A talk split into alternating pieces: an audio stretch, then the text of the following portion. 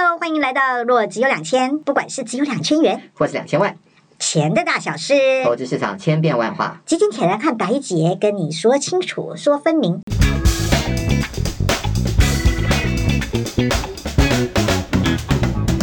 Hello，大家好，欢迎来到若只有两千，我是白姐，我是林。秋天啊，这个秋意甚凉了。哎，我们我住的地方都有点下雨啊，所以就困在家里。你呢？呃，真的是这个呃，双十节前是夏天哦，啊，双十节之后就马上就变成秋天了。哇哇哇！就是、啊、我们以前是用中秋来决定有没有变盘，真的。结果这一次好像是双十节来决定有没有变盘哦。对，其实我我这个、哎、呃长假呢，就是一直在训练，一直在呃运动。你又在干嘛？我们的基金铁人永远都在训练自己，成为三铁的那个。准备对，马上就有三铁赛来了，因为这个天气 凉一点了，就可以做三铁赛了。啊，是的吗？你要做哪三天？呃就是第一个就是游泳嘛啊，游泳，再来就骑车，然后再来就跑步。啊、哇，要去哪里？啊、呃，垦丁。哦，垦丁。对，所以是游海泳嘛。哇塞，这比日月潭的还刺激啊！当然刺激哦，那还要看天气哦。这个台风天千万不要去哦。如果太危险的话，主办单位也会取消的啦。哦，那就好，那就好，那就好。我们永远都需要你跟我们同在啊！一定会注意安全。对对，一定要注意安全。可是我看到你今天有一个更精彩的啊！啊，我看你今天你的 FB po 了，你要去哪里呀？明年要去 Boston 了。哦哦，四月对不对？对，去跑波嘛。好好，那你要去多久？我我们我们在考虑的是我们的听友的权益。去之前一定赶快先录一点哦，好好好，也顶多一个礼拜就回来了。OK，对，去 Boston 要多去一下，顺便去参加巴菲特的那个什么啊？哎，他的时间到了没？他的你说股东大会吗？对对对对对，应该还不是吧？我不晓得，我去看一下。好像都在五六月吧？是不是？我不晓得，四月有点早了，我只是觉得四月好像是有点早。是，对对对对。如果有机会的话，哎，也不在那附近就是了。哦，也是啦。可是我们都觉得已经都飞到那里了，就稍微再绕一下好了，就蛮顺路的。都差不多。对 对对，没有没有，东岸跟西岸还是差差很远。可是 Boston 应该离他家已经离已经近很多了吧？是。对对对，好好好，来，我们来看看我们的这个中秋没有变盘，可是双十节后好像变好了嘛，也没差啊。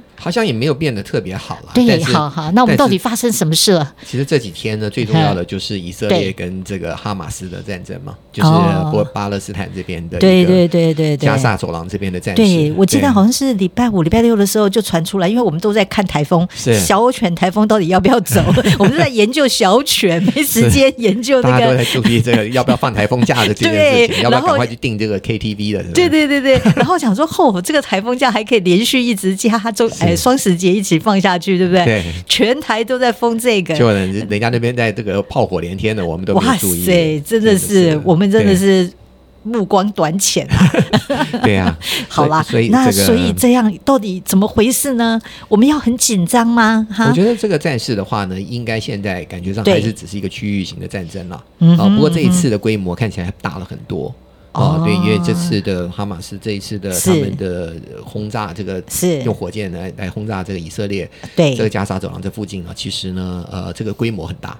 啊，那当然就是很多人说这个是不是以色列的情报这个不够准确，所以没有预测到这件事情啊。这我觉得这件事情比较危险，对，怎么可以情报不准确？而且这一次其实现在以色列这边的伤亡的人数啊，是过去十几次的战事，小小大大小小的战事加起来都没有这么多。哇，您追的好紧啊！其实以色列人已经是死死亡超过了七百个人了啊。对，所以这个对以色列人来讲是非常的严重的一件事情。对，因为人种。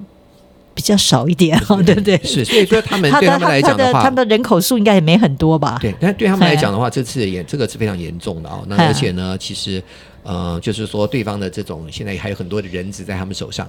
好，那哈马斯还有、哦、还有很多的这个以色列的的的人在他们手上，是是是，所以呢，他们现在有用用很残酷的一些方法来去这个让世人知道他们要怎么样的报复以色列啊、哦，所以这个其实、哦、这个情形其实对以色列人来讲是非常不能忍受的事情。哦，对，对尤其是我们真的陈平太久了，对，都以为那只有在电视上演的，跟那个戏剧哈电影里面会演的，对，好像都不是真实的世世界。是啊，结果这种真实的事情好像就发生在像我们去年就。就乌克兰，是对不对？哈、啊，跟俄乌的战争。对，今年就来了这个以色列哈、嗯，哈马斯攻击以色列这个事情。所以以色列的报复其实也让这哈马斯这边的人这个也死也死伤惨重的啊。但是这个事情他们的感觉上是还没有，还绝对还不如很快的这个几天就会落幕的。他们会纠结 N 年的，他们已经数千年都如此而且，而且这后面有很多的角力啊，很各方的这个势力在后面啊，尤其是伊朗这边的这个势力。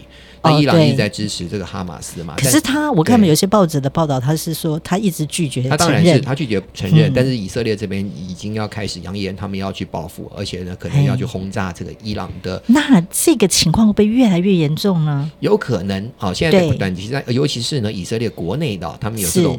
所谓的鹰派的人吗？对，鹰派的人呢，其实本来在政治上面已经发生了很大的事情啊、哦，就是说呢，其实在这个内塔尼亚胡，就是他们的这个总理呢，就一直想要去把这个呃，就是法院啊，最高法院的权力给削减掉。以色列这边其实他们已经是。现在的当权者是极右派的人士、哦、啊，那内塔尼亚胡自己本身他已经被这个贪污罪的缠身，但是呢，哦、哇，这这回就可以转移对，他要转移焦点啊。那那尤其是他现在一直在推动的，就是说要把这个最高法院啊，就最高大法官的这权力给剥夺掉啊，就是说权他不能够去否决掉总统的意见，就、哦、总理的意见。嗯嗯。所以很多的国这个呃以色列的国内的人士认为他现在是独裁者。啊、哦，甚至于他们的国防部长都公开的说他是独裁者，这样结果国防部长部长被换掉。啊，就说国防部长被换掉多久了呢？就过去这最最近的事情。那难怪就出事了。有可能是这样，或有可能就是内塔尼亚胡是不是他们在利用这件事情去凝聚国内对他的支持？嗯、所以有一个阴谋论，就是说，其实以色列他们的情报系统是早就知道这件事情，但是故意不报，啊、让它造成了一些伤亡，然后呢，让国内呢的这个对于这个。就不去不会去这么的反对他，去反而会去支持他的极右派的嘛？他们是极端的，是认为要去跟这些国家去对抗的。了解、啊，对，所以呢，这个其实有很多的阴谋论呐。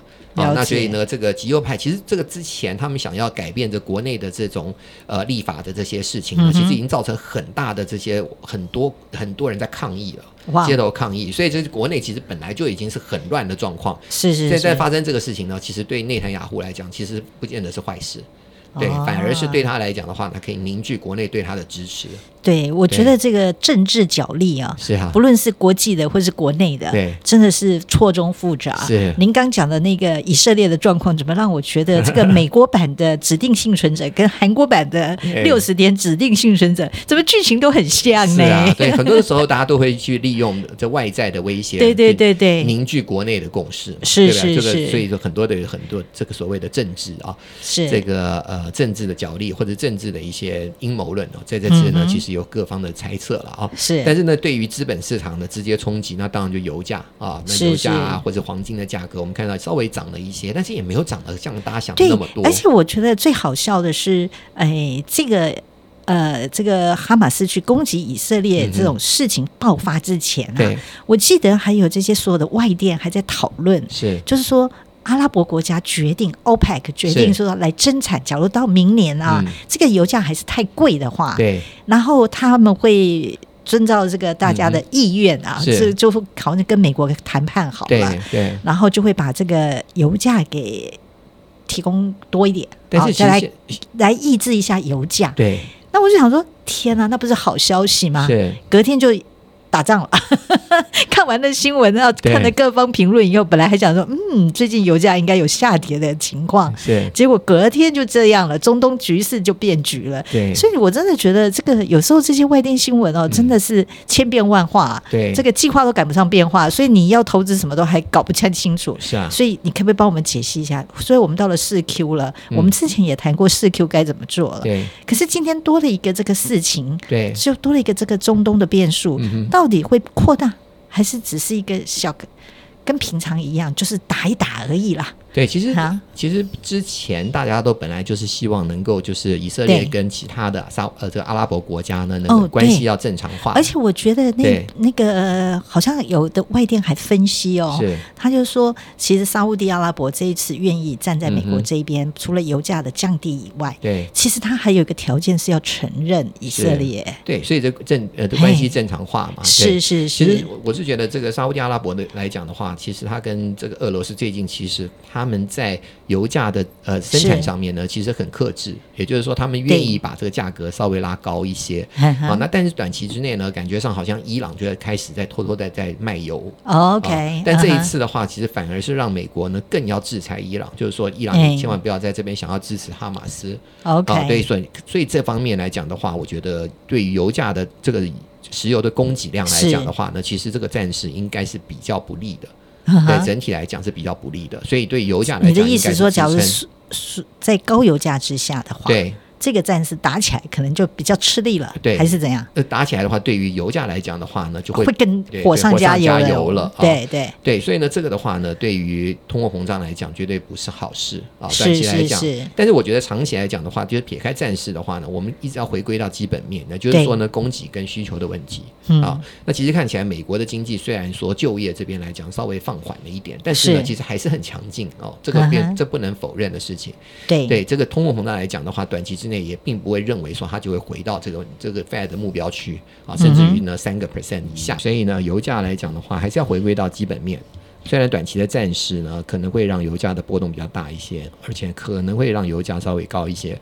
那长期来讲的话呢，其实在经济这边来讲的话，只要美国经济还算强劲的话，这个油价的油价的这个价格要下去，其实并不是那么容易的。哎，所以其实我觉得，好像打仗就只有一天行情啊。嗯哼，就是你听到打仗这种事情啊，或者俄乌战争，真的俄乌战争那件事情是比较大了，因为可能后来牵涉到的是一些封锁经济的限制啊。对。然后股票也不得跟他交易啦，等等等的哈。那这个，哎，以色列这件事情，嗯哼，好像我看就美股就跌个一天啦，第二天以后又活蹦乱跳了。是啊。好，然后中中。中国好像也是这样，嗯哼，台股好像也没太太差到哪里去，没有错，对。对，所以你怎么来解读这件事呢？现在短期之内就是一个区域型的问题嘛，这不至于说这个呃扩大，对，大家还是比较乐观的去看待这件事情，嗯哼，那以而且之前呢，大家也还是希望回到一个关系正常化的一个状况。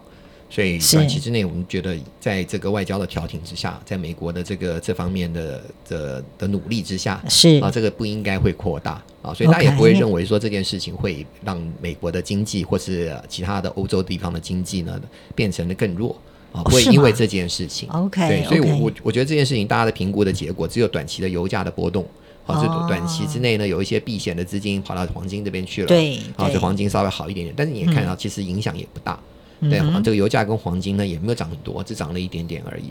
对呀、啊，对，所以呢，这个所以短期之内看起来就是大家还在静观其变了啊，所以说也不觉得说会有很大的影响。对呀、啊，因为其实大家有时候会用一些过去的统计来推估了哈、嗯，尤其是你也知道，台湾就是跟着美国走的啊，这个台股也看以美股为马首是瞻啊，但是个美股啊，每次到了第四季，常常也都是哎表现的。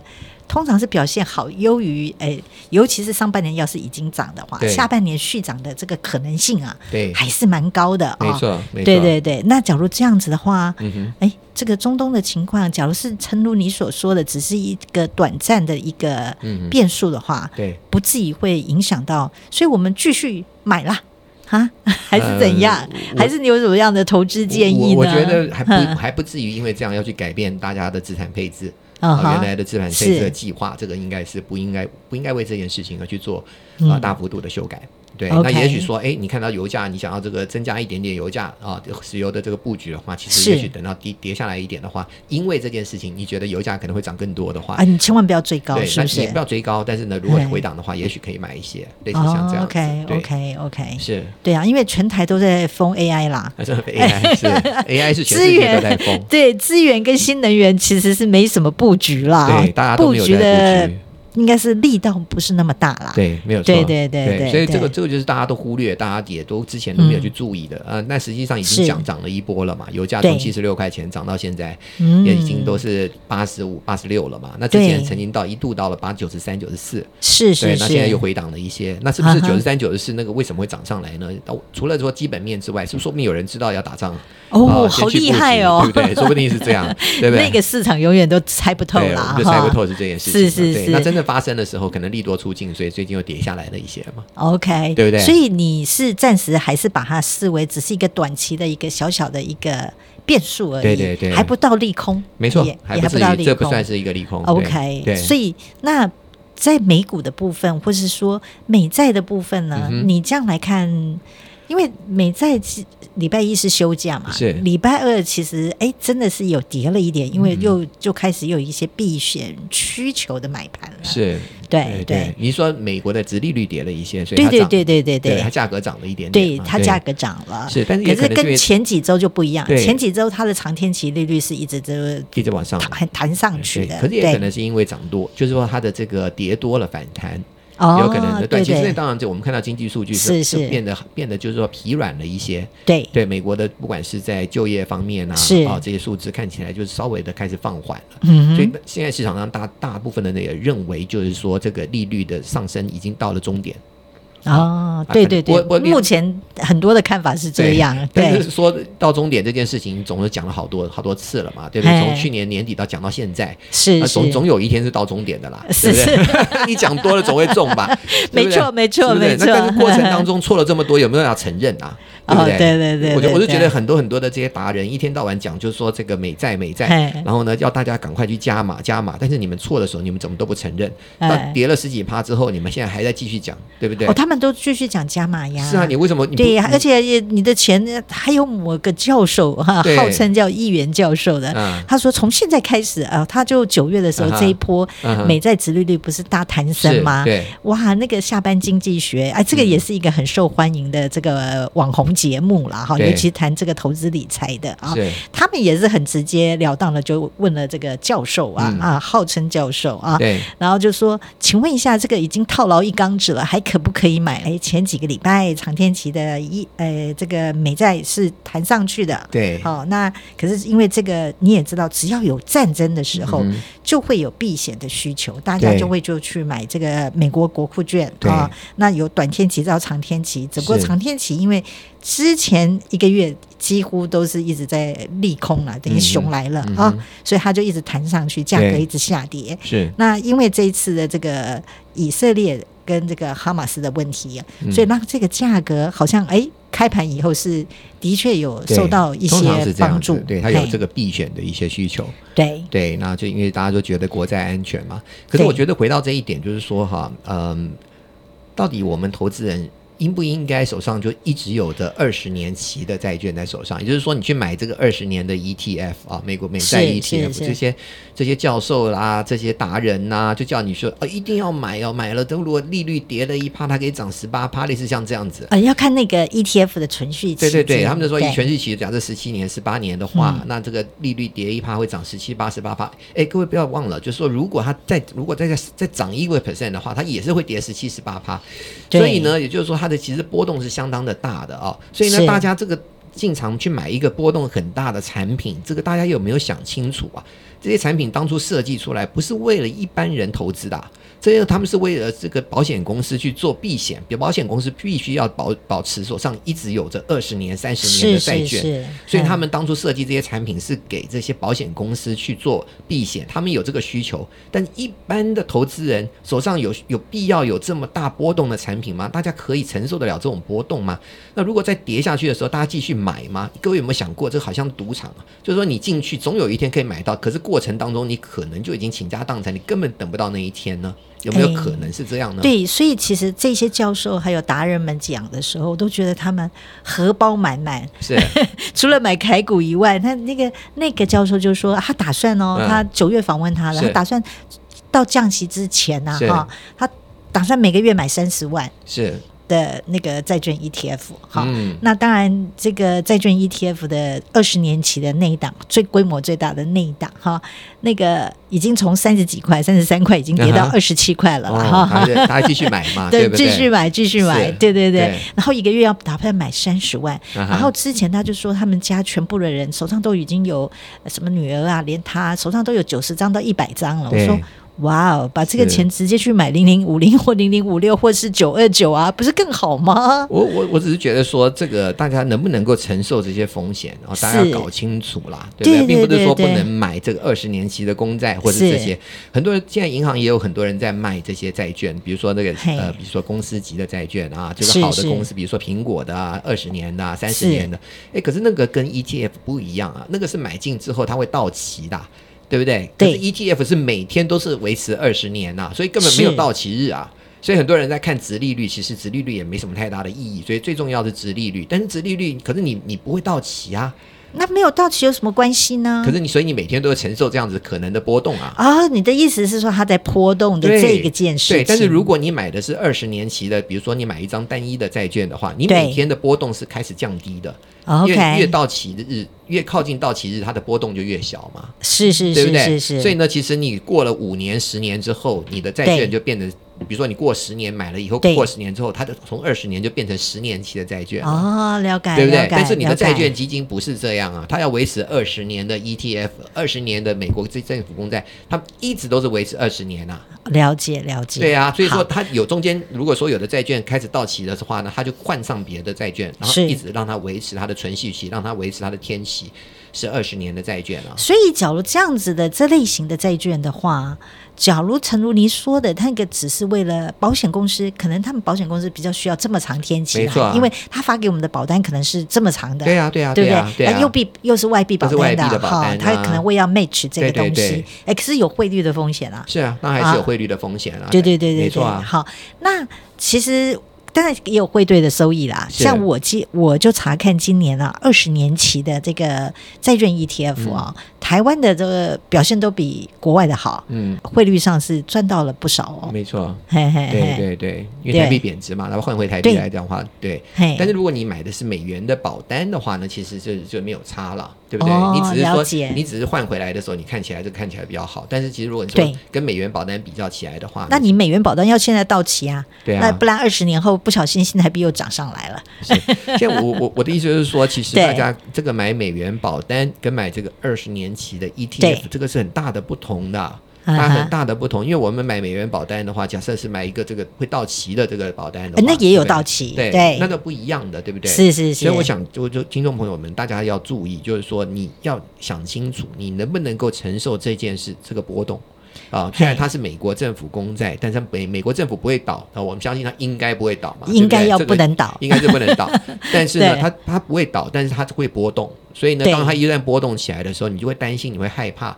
对不对？就像年初到现在，如果你在高点上买进的话，到现在已经跌了十几趴，你难道不怕吗？当初你如果把房子就去去抵押了，然后把全部的钱丢进去，你认为美国政府不会倒，所以呢利率只会往下走，不会往上走的话，到现在已经亏了十几趴的话，那请问你承受得了吗？其实我们今天在聊这个，诶。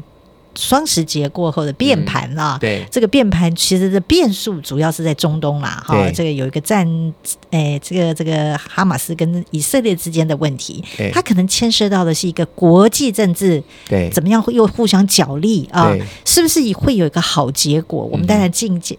都是加以期待了哈。假如真的啊、哦，阿拉伯国家承认了以色列，那也是美事一件啊哈。就是那我们就正常化对。对，那我们也同理可证一下嘛。是，我们台湾也被承认一下，也是蛮好的啊。好了好了，假如是这样，我我觉得我们的新台币应该会涨翻天了啊。啊这个这个这个就跟这个件事情就 就有一点就复杂了。好好，那我们把内容说回来啊，对，对我们还是谈一下那个市场哈。所以，诚如你刚刚讲的哦，原油的价格，也许这是有。有个机会啊、哦，假如说它是利多出尽的，可能就会拉回，嗯、对不对？对。那假如说，呃，加上我们之前也聊了，你是觉得纵使战争，假如说没有马上解决，哈、嗯哦，那它会持续，那这个对美股有影响吗？因为我们大家都在期望第四季美股又会棒棒棒啊。对，这个如果说并不至于说造成了这个呃美国的经济衰退啊，因为嗯。你想想看，这些中东的战争为什么会造成美国经济衰退呢？这个我觉得想不太出来，除非是油价大涨哦。那油价大涨的话呢，造成这个呃通货膨胀又上升的话，是。但是通货膨胀上升的话，其实美国的公司如果它的获利还是很好，对，哦、那很多公司能够削减成本，那很多公司有定价能力的话，也不代表说美国经济就会放缓。了解。对，所以呢，我觉得这个战争对于美国的经济来讲没有很直接的影响力。而且我。觉得有战争，美国人可能还蛮高兴的，啊、对，因为他的国防工业可是全球 number one 了。没错啊，美国的军军工股可能就会大涨啊。就是拜登已经说了，他要提供这更多的军援给这个以色列。哦，那那一定的啦，因为犹太人永远是华尔街之王啊。是啊，对啊，所以这个没无毋庸置疑，对美国来讲呢，可能是反而是有利多于弊的。OK OK OK，了解。所以其实美股这部分又不用太担心。可是其实就如我们刚刚讲的，假如说油价因为战争的关系，不管它有没有快速解决或者什么之类的哈，是它油价要是下不去的话，其实这个通膨真的会让 Fed 那野蛮的决策也越来越困难了。是，所以通货膨胀短期之来讲的话呢，不见得会像大家想的会下那么快啊。这个我个人的看法是觉得通货膨胀是一个长期的一个现象了。啊、哦，所以呢，高利率，大家都是利率啊，就开始要往下降啊，怎么样？好像大家心里面觉得说，利率要回到以前的那样的零利率才是合理的事情，是是，不可能啊，对不对？这个美国的这个赤字这么多，美国要发行这么多的债券，怎么可能呢？对不对？对就是说，这个这个长期的利利率要回到像过去的这种短很低很低的水准的话，那其实我觉得这不太可能的事情。所以，假如说，纵使礼拜二好，美国再次开盘，这个殖利率有下跌一点，嗯哼，反而价格呃美债的价格有上升一点，嗯、反而对于满手都是债券的人，应该是一个比较好的出场机会吗？呃，我觉得。我不觉得说大家要把所有的债券给卖掉，但是我觉得就是对于之前你可能买太多高这个高波动的二十年期，像类似像这样二十年期或二十年期以上的。做一些调整，没有什么不对的。啊，没什么不对，因为你这个不是大家可以玩的东西，不是一般人玩的。为什么到现在变成一般人在操作的这种工具呢？因为它就是，诚如我们好几期讲的啊，它就是在券商卖呀。啊，券商的客户就是很动物性啊，他一听到可以涨个十几趴、二十趴、三十趴、四十趴，他们最喜欢用的就是二零二零年那个案例嘛。哈，二零二零年这个因为 COVID nineteen 整个就降到零，是哇，他就说这样子，哎，这个十八年的存续期间呢。降三趴，三就十八乘以三，五十四 啊，是，对啊，他就是用这样来比喻的啊。我只是觉得这些人必须要出来，就要你们要负责任啊！你们当初用这些比喻，让这么多人跳进去买这些呃波动这么大的。对，我查了二十七万人到八月的时候。那你们有没有一个说法？对，你们之前讲的是错的，对不起，你们都错了。好，要承认错误，不要再继续讲说继续买啊，买总有一天啊会等等到它啦。然后呢，利率就算没有没有往下降呢，还可以拿配息啊，类似像这样的说法，我觉得我我我真的是很不欣赏这样的人的做法。我觉得说你真的要去往前看，你要看清楚事实。现在就是一个利率就会维持高点一段时间的时候。对，其实我觉得哈，当然。我们也不完全都说那个网红不对啦，嗯、其实有些网红还蛮尽责的哈。他除了他播的频频率比我们高，我们要检讨，我们以后不要播的频率比他高才行。好 好的教育投资人呐、啊，对啊。我觉得真真的，就大家每个人都在这边讲，就是说啊，总总买继续买买，总有一天等到你。哎，可是不要忘了，过去我们为什么投资债券？我们觉得债券是稳的。哦，对，或是说我们想要求的配息啊，对不对？求安稳啊，对。那或是说我们想要比较被动式的投资，对。然后呢，结果搞老半天，我们要这个这么的主动，每个月要主动买三十万，OK？对。然后呢，就是说你可以风险是来自于股票嘛，大家会觉得说，对不对？投资股票风险大，对不对？投资债券风险小。对，应该是要这样的。结果呢？你现在投资债券的风险比你投资股票风险还大，是怎么回事啊？真的，真的，这是怎么回事？所以我真的觉得我们、呃、没有啊，就。你知道吗？现在有人基金的这个什么？啊我们最喜欢讲的一个话就是基金当股票炒嘛，对不对？哈，然后买乐透是定期定额，结果基金应该定期定额，没有去定期定额。对，他现在在这边转抓抓死点进出这个债券。对对，结果债券哎，其实我们是比较抓死点啦，我们至少是跟着 Fed 的谈话，还有华尔街的一些看法，我们有还至少有提出质疑，对不对？然后我们也觉得说，哎，买这么长天期的，可能还是要等。一个比较好的时间，可是真的我会觉得有些人叫的太早了。嗯，那你其实较早的时候，就是变成演变成这样喽。到八月的时候，这个 ETF 的自然人受益人就变成二十七万人了。去年连十万人不到哎、欸，你知道吗？现在突然变成增加了十七万人。嗯，哇，我都不知道这十七万人他们对于自己的投资成，当然啦，你诚如那些教授还有达人说的，你还是可以定期定额买啦哈。只不过你要怎么定法啦？所以我就说，你到底债券应该占你的比例多少？是我还是比较赞成用资产配置的方式来做投资。是啊，那债券呢？比如说你的比例是多少？那债券你希望它的波动是多大？对，类似像这样，你要看清楚啊。然后结果你比例哈，你说比例占一半，就你一半的钱，你你有一百万，就你拿五十万钱全部去买这二十年期的政府公债，你是怎么回事啊？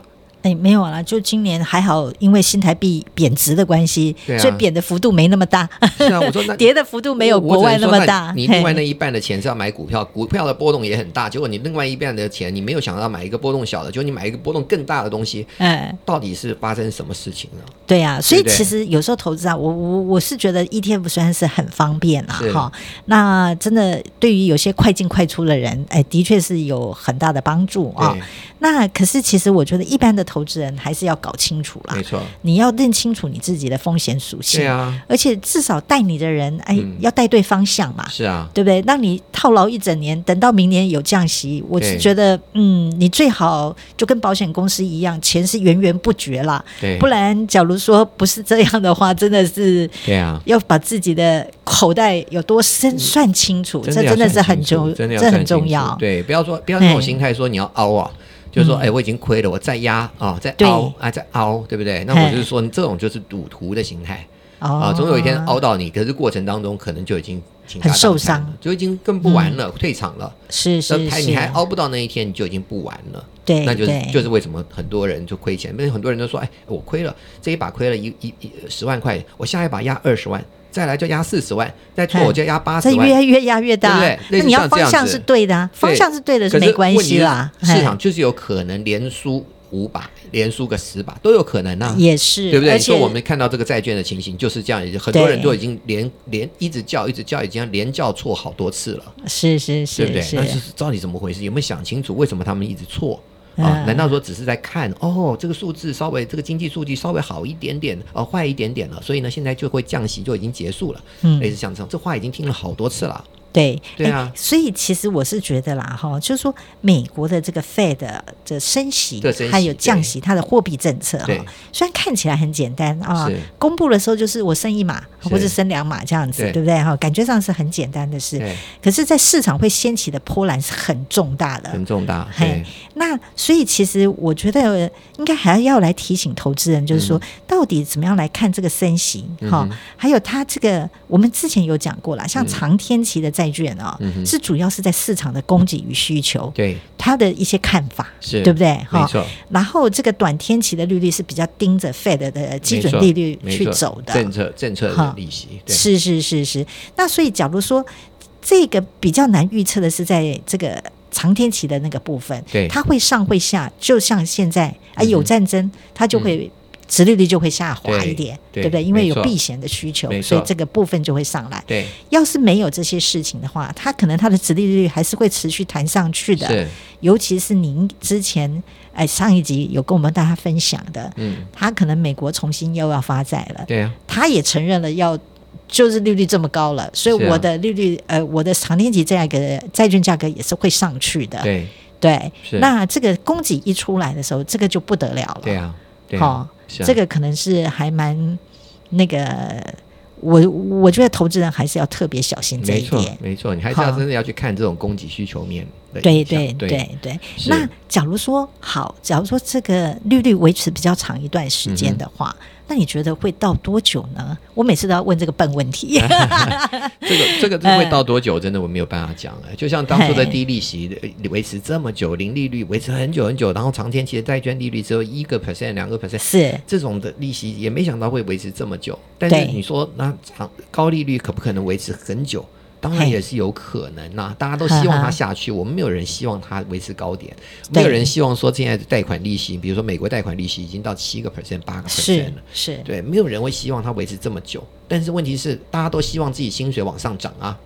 没错，对不对？那你既然你希望薪水往上涨，但是你又不希望利息往上升，怎么可能的事情呢？对，它的通膨已经上来了，薪水往上涨就是通货膨胀。那大家预期通货膨胀会继续上去的话呢，就会要求更高的薪水，对不对？那只要企业赚钱，就愿意给更高的薪水啊，对不对？那你拿到更高的薪水，你就敢花的话呢，企业就会赚更多钱呢，所以这个循环就一直上去啊，对不对？但是哪一天就是说啊，大家好，那没办法，就受不了这样子的一个你要要求加薪，我就是没办法嘛，我就是。没赚那么多钱嘛，我没有办法给你加那么多嘛，嗯，对不对？那我就不加了。那这个时候呢，你也没那么多呃，这更多余的薪水去买东西了，这个循环呢就会往下落。但是之前看起来好像。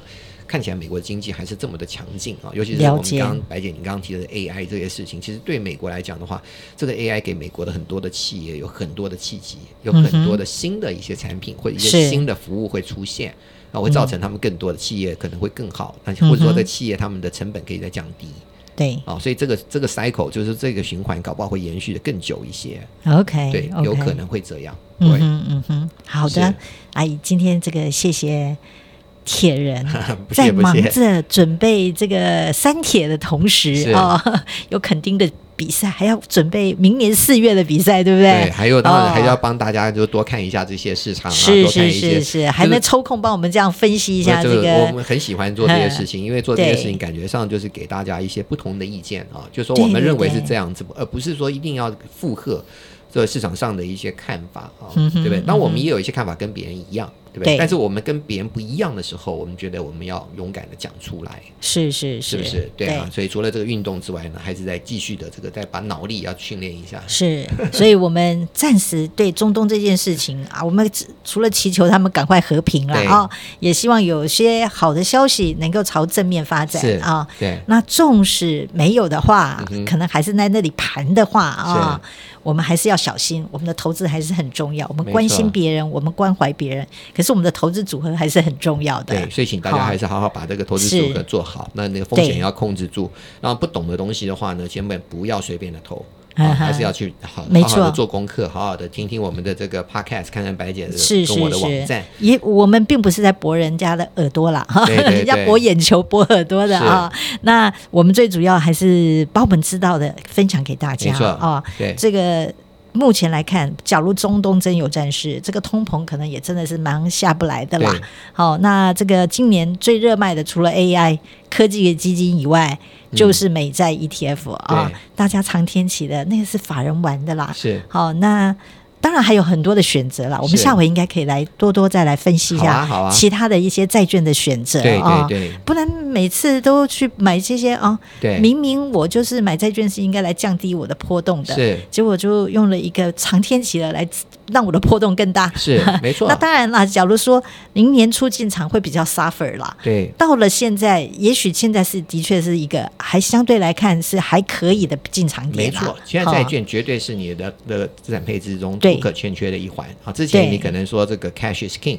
对、啊，但是现在不是 king，现在很多的债券，这个时钟已经慢慢走到这儿来了。现在虽然说这个呃货币市场基金啊，这个定存啊的利率还是不错，但是呢，其实债券的利率也不错了。是，对，所以这个时候就是应该要布局。我们不是说不要投资债券，不要投资债券基金或者 ETF，只是呢，您刚刚提的就二十年真的是。哦对，这个。假如说最近真的收益率有在、嗯、呃，殖利率有下跌一点啊，就等于债券价格上涨了。对，哎，你的部位好好的看一下啦，做一些调整，哦、是是是，做一下协调的。对，哎哎，我们记得你上回讲过了，五、嗯、趴嘛，对不对？对这种投资等级的或者长年期的哈、哦，这种维持一定的量就好了。所以其实不要太多，就是我们说也是跟大家提一些、嗯、对呃一些比较好的债券型基金，是是、呃。那比如说它的这个存续期或者波动呢，其实只有比如说就五年波动比较小的，对，对，对，它里面就帮你，它帮你配，它帮你配了这个呃政府公债，它帮你配了这个呃高呃高平等债券，类似像这样。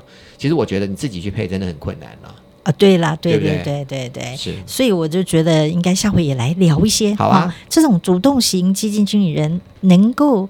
提供给大家真的比较安稳的一些债券投资的方法，好、嗯，哪一些基金可能还是蛮不错的，没错。好，你也可以看一看，好，你已经买了那些长天期的了，哈、嗯，适度调节，好，那也许也可以走到比较短天期的，好，的这个都可以啊。是，可是最重要的是，其实你自己要让你的投资组合如何，是要让你睡得着，还是要让你天天提心吊胆？你把钱全部放进去，但你还是睡得很好，嗯、那就对了。对，没错。好，好，谢谢大家的收听，我是白姐，我是凌云，下期见，拜。拜拜。